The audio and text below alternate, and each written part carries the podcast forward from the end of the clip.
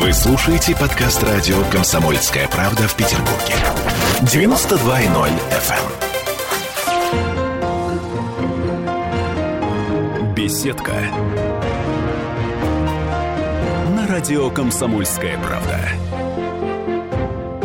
А сегодня мы говорим о такой удивительные вещи, уходящая натура, можно сказать. Штампы наши с вами в паспорте. Сколько киноэпизодов было связано вот с этими штампами в паспорте о детях и жене? И вот это уходит в прошлое. Чем это для нас с вами обернется? Я так понимаю, что это я сейчас читаю постановление правительства Российской Федерации номер 1205. В общем, обо всем этом мы будем сейчас подробно говорить с нашим экспертом, председателем Нотариальной палаты Санкт-Петербурга Марией Тереховой. Здравствуйте, Мария. Здравствуйте. Хорошо, давайте так. Вот э, начнем с АЗОВ. На ваш взгляд, э, какую роль играли штампы в паспорте? Вообще, насколько они были нужны? Вы знаете, они как играли информативную роль, так и продолжают ее играть. Это была информация. Они не имели статуса подтверждения того или иного факта. Это информация. А в соответствии с законом об актах гражданского состояния единственным подтверждением наличия того или иного факта, например, факт регистрации брака, угу. или факт рождения ребенка, или факт смерти, или расторжения брака, свидетельство Соответствующее свидетельство является единственным подтверждением. Поэтому для специалистов, э, в том числе в юриспруденции, которые знают об этом, конечно, штампы никогда их не волновали и решающей роли не играли. Для информации, да, конечно, приятнее видеть штамп и понимать, что человек в браке. И тогда уже истребовать согласие, ой, прошу прощения, свидетельство о браке. Угу. Э, теперь штампа нет, и для нас, по большому счету, ничего не меняется. Все равно свидетельство нужно. Коварные, дотошные люди, юристы и нотариусы в том числе. Но так или иначе, я так понимаю, я в какой-то момент где-то прочитала, что даже когда эти штампы были частью нашей жизни, они были, в общем, строго говоря, не очень обязательны, потому что я помню, я не помню, второй раз я выходила замуж или, или три, я не помню когда, но, в общем, в какой-то момент я не поставила этого штампа и не ставила очень долго. Не помню почему. И как-то это сходило мне с рук. Ведь можно же было не поставить? Были определенные возможности не поставить штамп. Либо паспорт, условно говоря, потерять угу. и новый получить. Э, при регистрации брака, да, обязательно надо было проставлять штамп. В ЗАГСе, Сейчас, да. В ЗАГСе угу. именно. Но последующие манипуляции с паспортом порой позволяли сделать так, что штамп куда-то девался и в новом паспорте его уже не было. В настоящее время тоже, я думаю, по старой привычке большинство наших сограждан будут проставлять штампы и писать сведения о детях. Ну, у женщин это точно. Ну, знаете, это как э, некий акт доброй воли. Да. Я беру тебя в мужья или в жены, ну, черт возьми, бог с тобой, ты будешь у меня еще и в паспорте о, о теле и во веки веков. Да, но а почему, на ваш взгляд, вот сейчас решили отменить эти штампы?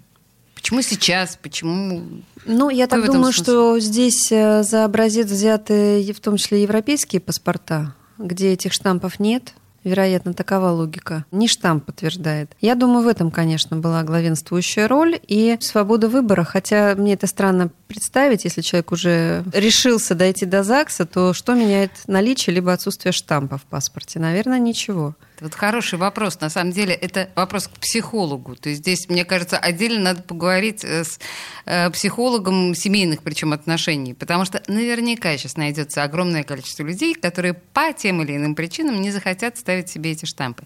Слушайте, ну, у нас так или иначе остаются в паспорте штампы о прописке, о военной обязанности. Божечки-кошечки, неужели же моя прописка важнее, чем мои дети? Почему вот на ваш взгляд так? Ну, прописка действительно важна.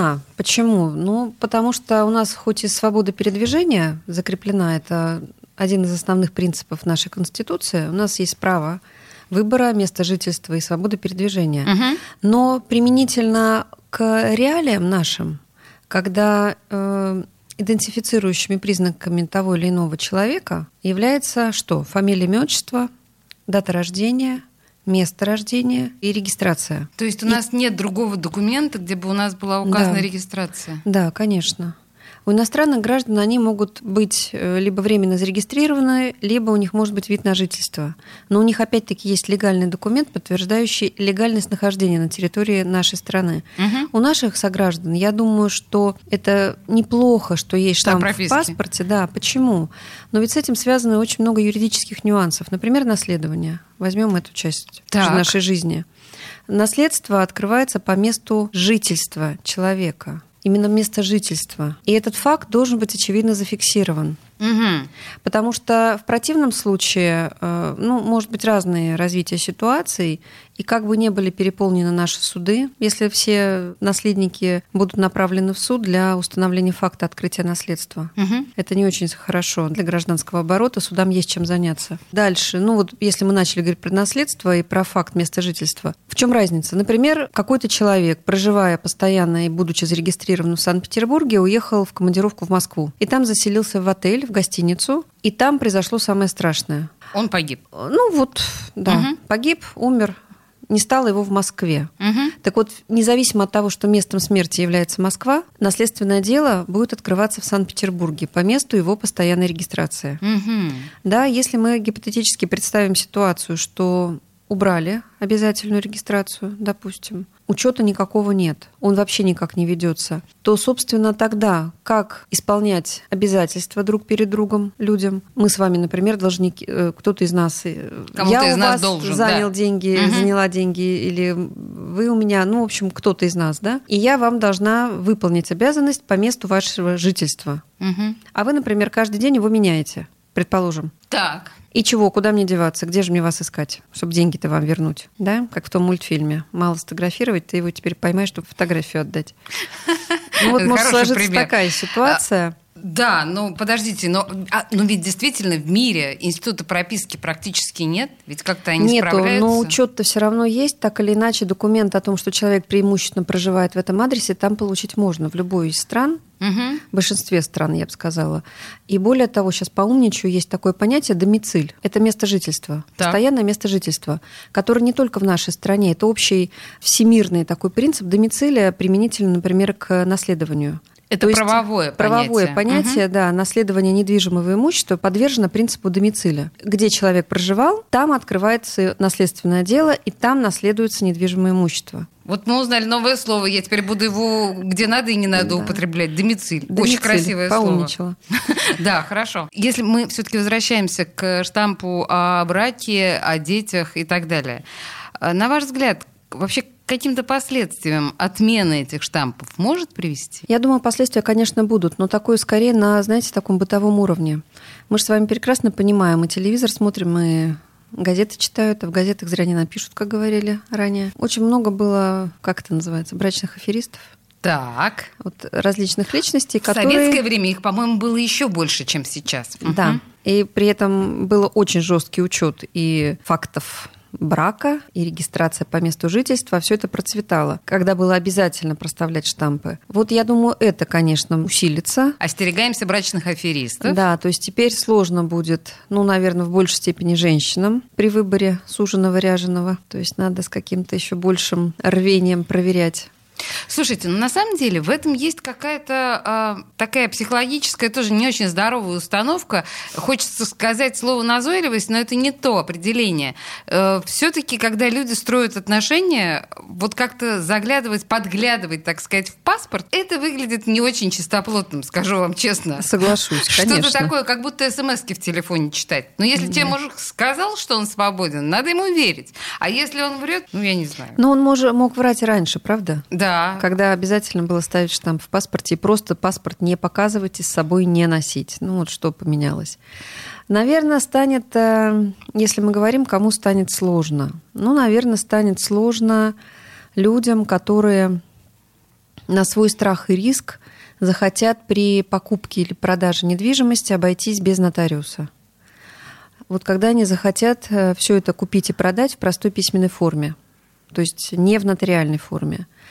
Слушайте, вы знаете, нам, нам нужно будет сейчас с вами подробно объяснить, потому что мне кажется интуитивно, я понимаю, о чем вы сейчас хотите угу. сказать, но э, я понимаю, что тут целая такая целая цепочка, да, да истории. Э, в студии радио «Комсомольская правда» Мария Терехова, председатель Нотариальной палаты Санкт-Петербурга, и мы на самом деле говорим о том, что штампы в паспорте о браке и детях уходят в прошлое, и это, в общем, не так все просто, как кажется на первый взгляд. Чем это может нам грозить, а может быть, чем-то и порадовать? Через две минуты после рекламы. Беседка. На радио «Комсомольская правда». Вы слушаете подкаст радио «Комсомольская правда» в Петербурге. 92.0 FM. эм. Беседка. На радио «Комсомольская правда».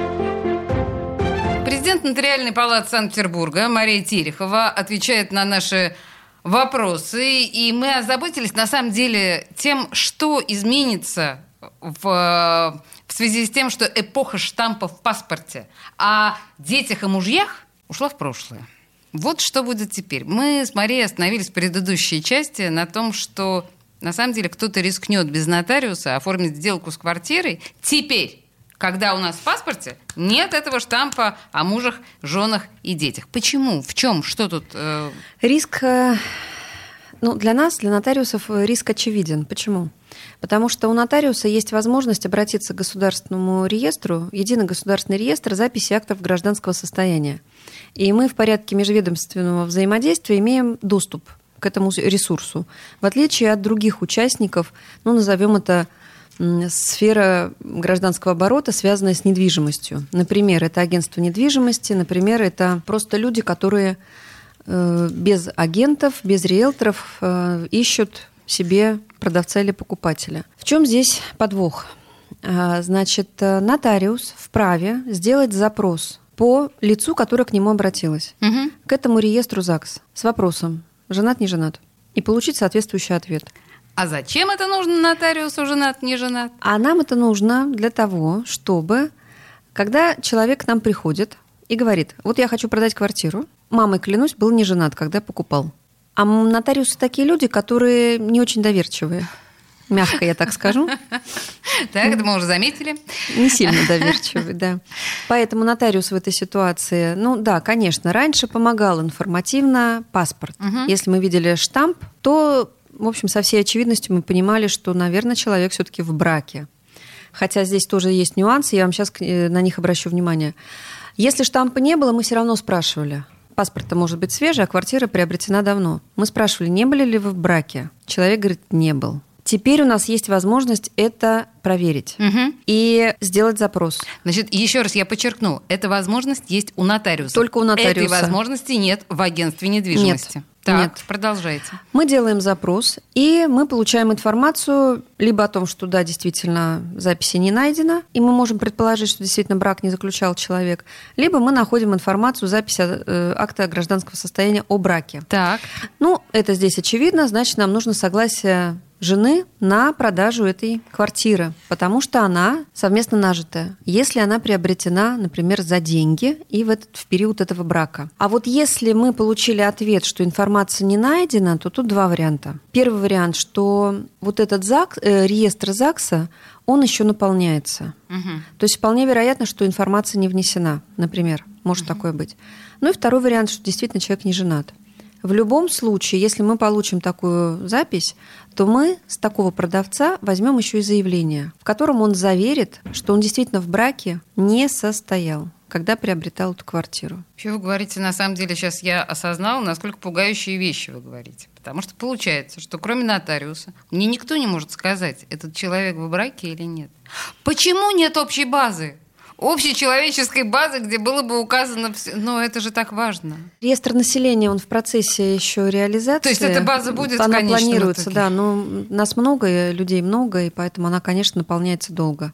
Знаете, на самом деле, вот э, мы столько все говорим со всех трибун страны по поводу того, что цифровизация, цифровизация, а самые элементарные вещи, которые действительно нам нужно знать о людях, они не действительно не потому, что э, он обманывает меня, у него есть жена. Тут вопрос в том, что это совершенно другие отношения. И в любом случае, да, если человек купил квартиру, находясь в браке, даже если он разведен, все равно эта квартира... Если они при разводе не определили судьбу этой не квартиры... определили судьбу этой Да, квартиры. вот вообще никак ее не, не оговорили, не решили ни в судебном порядке, ни добровольно, например, соглашение о разделе э, совместно нажитого имущества, то квартира остается и в их совместной собственности. Так, а если Э, дети, ведь это же тоже при оформлении сделок э, купли-продажи квартир, насколько я помню, это вообще считается как отягчение, да? С детьми э, ситуация, наверное, немного попроще, так. чем с супружеским имуществом, но иногда тоже может иметь значение. Однажды мы с вами несколько программ назад рассуждали про материнский семейный капитал. Да. И про квартиры купленные. И про квартиры купленные. Угу. Так вот, э, опять-таки, информация о детях, которая была проставлена в паспорте, она помогала нам понимать, что да, человек имеет детей, двоих, троих и так далее. И тогда при продаже квартиры, например, а я вижу, что у человека двое детей, угу. я непременно бы задала вопрос, а вы не за средства ли мат-капитала приобретали эту квартиру? Но, повторюсь, для нотариусов штампики паспорте никогда не были главенствующими. И этот вопрос продавцу квартиры мы в любом случае задаем, даже mm-hmm. если мы детей в паспорте не видим. У меня в паспорте ребенка тоже долгое время, ну, собственно, не было написано по непонятным для меня причем причинам. Я просила написать, не вписывали. Но это не значит, что у меня ребенка не было. Mm-hmm. Хочу вернуться немножечко назад. Вот помните, я обратила внимание, что, например, мы видим в паспорте штамп о браке. Угу. Так вот, не всегда это будет означать, что человек по-прежнему в браке. Почему? Потому что если человек развелся, то тогда предусмотрен штампик о разводе. А вот если супруг скончался, то такого штампика нет. Точно нет. Конечно. И, казалось бы, штамп есть? Есть. Человек в браке? Нет. Угу. Логическая цепочка разорвалась. Да. Правда? То есть такой человек, у которого супруг скончался, в подтверждение этих фактов всегда должен будет предъявлять до получения нового паспорта, чистого, свидетельство, свидетельство о браке смерти. и свидетельство о смерти. Угу. И свидетельство о смерти нам мало, потому что штампик ничего не значит. Нам нужно свидетельство о браке. И тогда мы будем понимать, да, действительно сейчас вводить в заблуждение а, но, а, если, Хорошо, если а, все-таки продолжать тему детей в паспорте, нам не нужно было носить в любом случае, ну не к нотариусу, а так вообще здесь, там и везде свидетельство о рождении. А теперь вот это свидетельство о рождении, которое, кстати говоря, очень многих утрачено, если честно, и нужно его восстанавливать. А, ну, правда, очень многие не хранят, особенно если дети взрослые, если уже школа и институт э, позади. Но если дети еще дети, теперь нужно будет носить с собой свидетельство о рождении? Смотря для каких целей, если мы говорим про визит к нотариусу, например, либо пересечение границы, то свидетельство в любом случае понадобится. Но оно было было нужно и раньше, как мы а, понимаем. А, да. Угу. Да, здесь ничего не изменилось абсолютно. Для каких-то ну, более простых вещей, я не знаю, заселения в гостиницу раньше, по крайней вот, мере. Вот, например, и сейчас, кстати, действительно. Да, э, тоже здесь от гостиницы делятся 50 на 50. Кто-то требует, кто-то не требует. Постановление, недавно вступившее в силу о том, что требуется согласие нотариально удостоверенное на заселение в гостиницу, уже не требуется. Угу. Отменили это. Вот. И надо полагать, кстати говоря, классическая тема, э, когда раньше в гостиницах требовали паспорт показать, это жена с вами? Это точно с вами жена? Конечно. Сейчас, конечно, такое это тоже раньше не было. Да, всех интересовало, кто это с вами. Ну да, к счастью, этого нет сейчас. Но гостиницы вы говорите, что то есть это их собственное творчество. По-разному теперь бывает, да. Хорошо, а если мы говорим э, об оформлении там, детей на летний отдых, например, всегда нам нужно иметь все равно свидетельство о рождении. Да. Будь то согласие на выезд оформляем, либо договор с участием несовершеннолетнего, полномочия законного представителя, то есть папы, мамы, либо опекуна, если, предположим, папы, мамы нет по каким-то причинам, либо они умерли, либо лишены родительских прав, подтверждается свидетельством о рождении – это первое. Это если папа, мама к нам пришел. Угу. Свидетельство о рождении. Если пришел опекун, то свидетельство о рождении, и плюс еще удостоверение опекуна и распоряжение о назначении опекуном. Удостоверение э, опекуна я об этом не знала, а вообще, когда оформляется человек э, в качестве опекуна, ему ставится или ставился раньше штамп в паспорте? Нет. Это не его ребенок. Угу. Он лишь э, лицо, исполняющее обязанности законного представителя этого ребенка. Тогда, знаете, еще у меня к вам такой вопрос. Тоже немножко наивный, может быть, но тем не менее. Я так понимаю, что сейчас мы поставлены перед выбором. Либо ставить этот штамп, либо не ставить. Хотя выбор был раньше, по большому счету. Так вот, а вы советуете все-таки ставить или не ставить эти штампы с точки зрения юриста? Я советую штампы ставить. Для чего? Я как юрист и как нотариус всегда за прозрачность гражданского оборота. Угу. За то, чтобы третьи лица, с которыми мы с вами взаимодействуем, кто такие третьи лица? Вот мы с вами два лица, есть еще некое третье. Вот мы взаимодействуем с вами и можем в разговоре, например, коснуться кого-то другого. Так вот это третье лицо, как только мы его коснулись, может иметь к нам некие претензии, правда? Так вот, для того, чтобы никакие третьи лица не были введены в заблуждение, отсутствием наших штампиков, конечно, я бы рекомендовала их проставлять. Мне кажется, что это блестящий финальный аккорд нашего с вами разговора про уходящие в прошлое штампы в паспорте. Мария Терехова, президент Нотариальной палаты Санкт-Петербурга. Спасибо большое. Спасибо вам. Беседка. На радио «Комсомольская правда». Вы слушаете подкаст радио «Комсомольская правда» в Петербурге. 92.0 FM.